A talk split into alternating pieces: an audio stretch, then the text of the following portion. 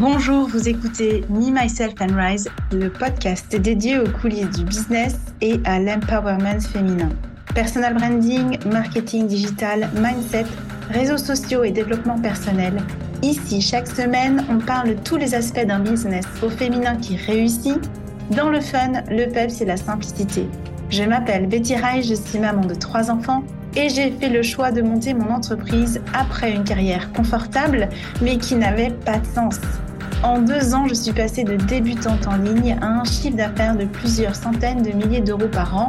Et j'aimerais que vous aussi, vous puissiez avoir toutes les clés pour vous amener au niveau supérieur, vous permettre d'impacter le monde et devenir une femme pleinement accomplie. Parce que l'on est puissante, parce que l'on est capable d'attirer l'argent, le succès, le bonheur, l'amour en un battement de cils, parce qu'on peut tout être, tout faire et tout avoir, on y va les girls Bienvenue dans Me, Myself and Rise. Hello tout le monde, j'espère que vous allez bien.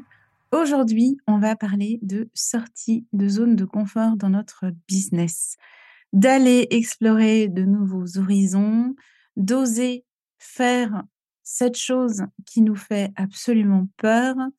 Et j'aimerais t'envoyer peut-être ton signe qu'il est temps pour toi aussi de sortir de cette zone de confort. Alors, je m'explique. C'est quoi ma sortie de zone de confort, celle que je suis en train de traverser actuellement?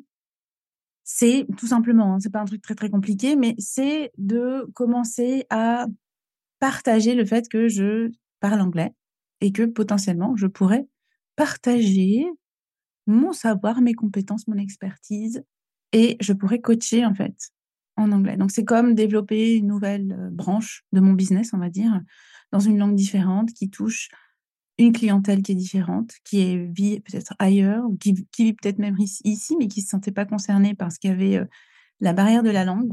Et c'est donc de me lancer en anglais. Grosso modo, c'est ça. Je vais te raconter un peu l'histoire de qu'est-ce qui a fait que j'ai décidé, là, fin de semaine dernière, d'explorer l'anglais dans mon business et comment j'y suis arrivée. Donc moi, l'anglais, déjà, il faut savoir que c'est quelque chose qui... C'est une langue qui m'a toujours touchée. C'est une langue que j'ai toujours euh, aimée depuis que j'étais petite. Comme j'aimais, euh, je sais pas, écouter les chansons en anglais. Dis-moi que tu as vécu la même chose. Mais il y avait un truc sur les chansons en anglais. Il y avait un truc, on est quand même baigné dans une culture qui est assez anglophone. Les, les films qu'on voit, les, voilà, les... l'influence anglophone, elle est quand même relativement forte. Et puis depuis que j'étais tout petite, j'avais comme dans ma tête ce rêve de pouvoir comprendre en fait qu'est-ce qu'ils racontent ces gens? Moi, je viens pas d'une famille où on avait cette opportunité d'apprendre l'anglais euh, depuis qu'on était petit de manière naturelle.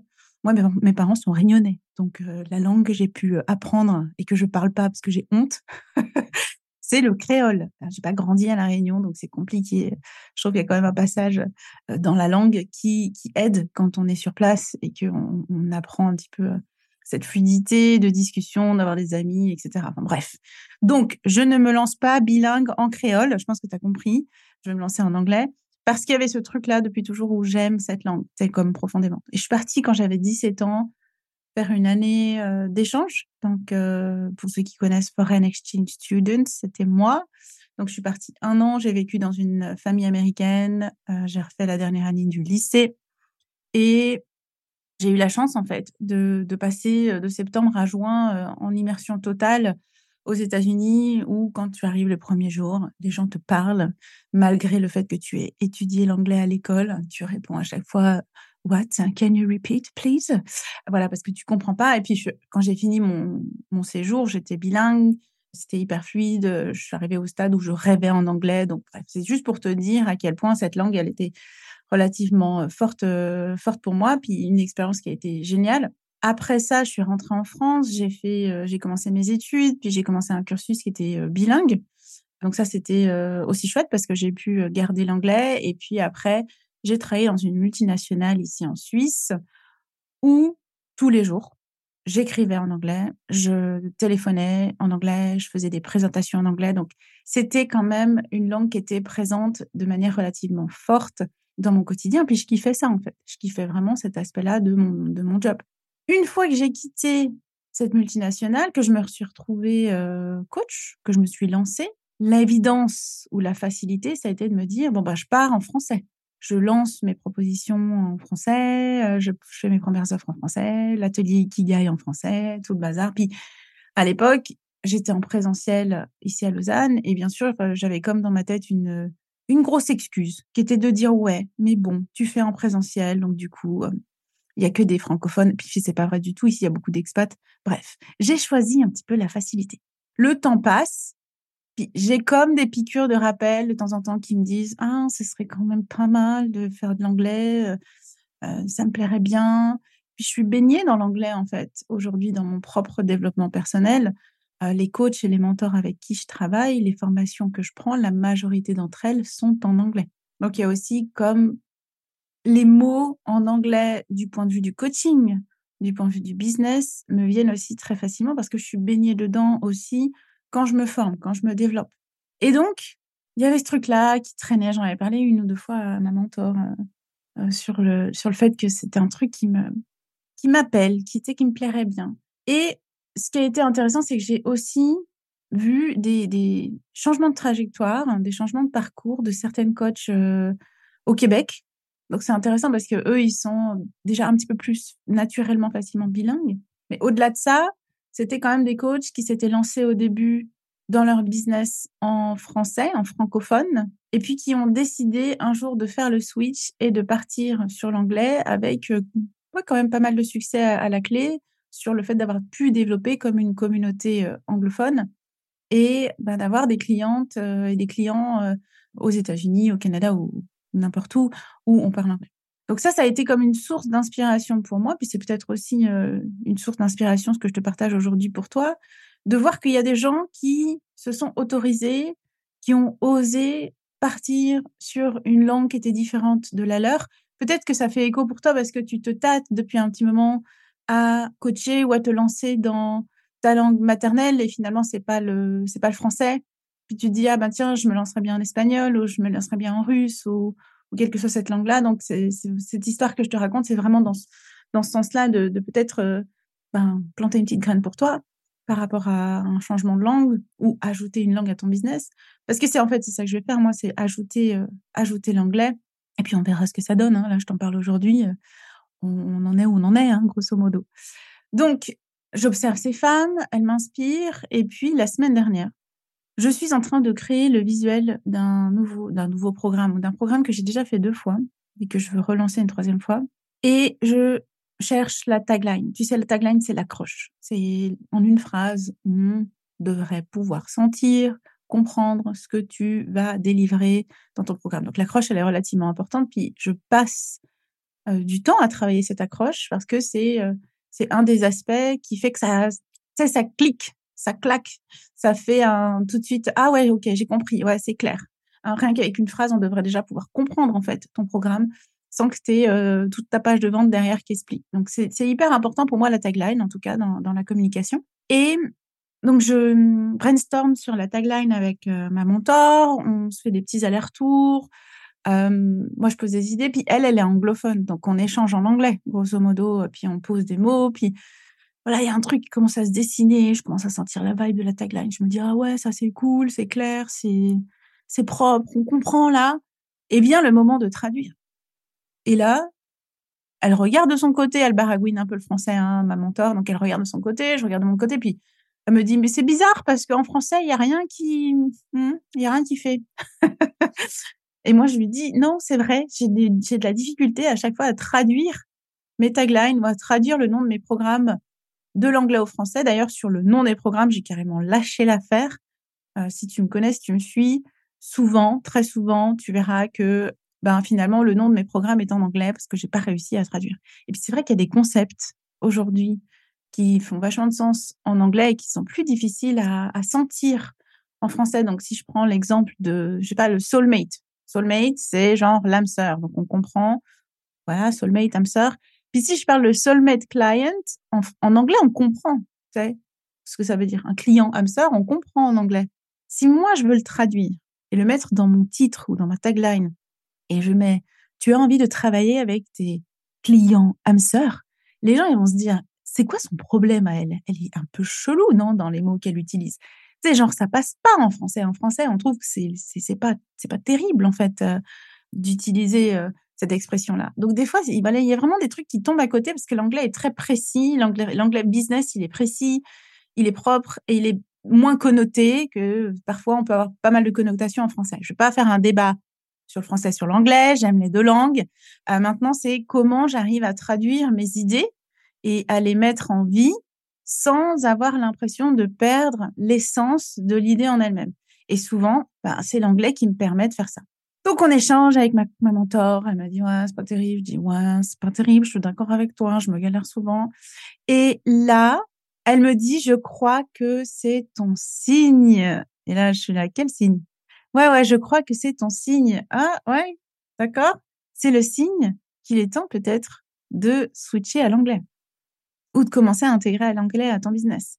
Puis elle savait que c'était quelque chose qui me titillait. Et effectivement, c'était un signe pour moi. Parce que j'avais déjà eu plusieurs signes. J'avais eu, voilà, ces femmes qui m'inspiraient. Puis j'avais, j'étais tombée sur leur profil quelques jours avant. Puis j'y pensais. Puis il y a eu plusieurs choses qui ont fait que je me suis dit, ah, elle a peut-être raison. Puis j'observe en fait en moi à quel point d'un seul coup, ma peur me fait trouver toutes les excuses du monde. Toutes les excuses du monde. Puis souvent, quand on va vouloir sortir de cette zone de confort, c'est là qu'on va, tu sais, le mental, il va commencer à se mettre en route. Et puis, il y a ça qui va pas, et puis ça, ça va pas marcher, etc., etc. Donc, moi, grosso modo, c'était, oui, mais alors, ton anglais est pas assez bon. Ça a été très, très rapide parce que finalement, je me dis, c'est largement suffisant. Puis c'est OK. Et voilà. Après, ça a été ta communauté. Oui, mais ta communauté, euh, elle est que francophone hein, aujourd'hui. OK, d'accord. Oui, mais les gens, ils vont pas t'acheter des programmes en anglais, hein, en plus, hein. Donc il y avait plein, plein, plein de trucs qui sont venus, d'excuses. Je me suis dit: «Bon, voilà, je sais ce qui est en train de se passer en moi, je sais que je suis en train de me me créer des excuses pour pas y aller, parce que j'ai peur et en même temps, le projet m'excite». Et le projet m'excite beaucoup de me dire: «Ah, tiens, si je pouvais faire en plus de l'anglais avec tout ce que j'ai déjà pu comment mettre en place dans mon business, mais là, ce serait la cerise sur le gâteau, les gars. Là, j'adorerais, je kifferais à mort. Donc, il y a le truc qui m'excite, il y a le truc qui fait peur. Je me dis, bon, qu'est-ce que je peux faire? Ça coûte rien. Je vais faire un post sur Facebook. Et là, je fais un post sur Facebook où j'explique en fait ma démarche, j'explique où j'en suis, j'explique que j'ai peur, que j'y vais quand même, etc., etc. Tout en anglais.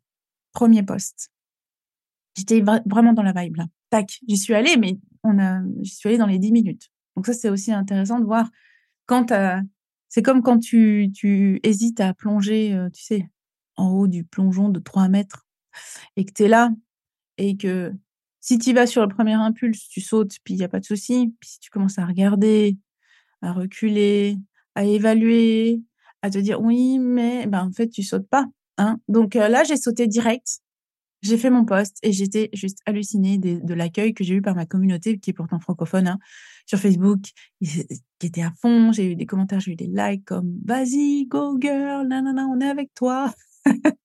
je me suis dit Bon, c'est cool, je suis pas morte. Voilà, c'est un peu le truc.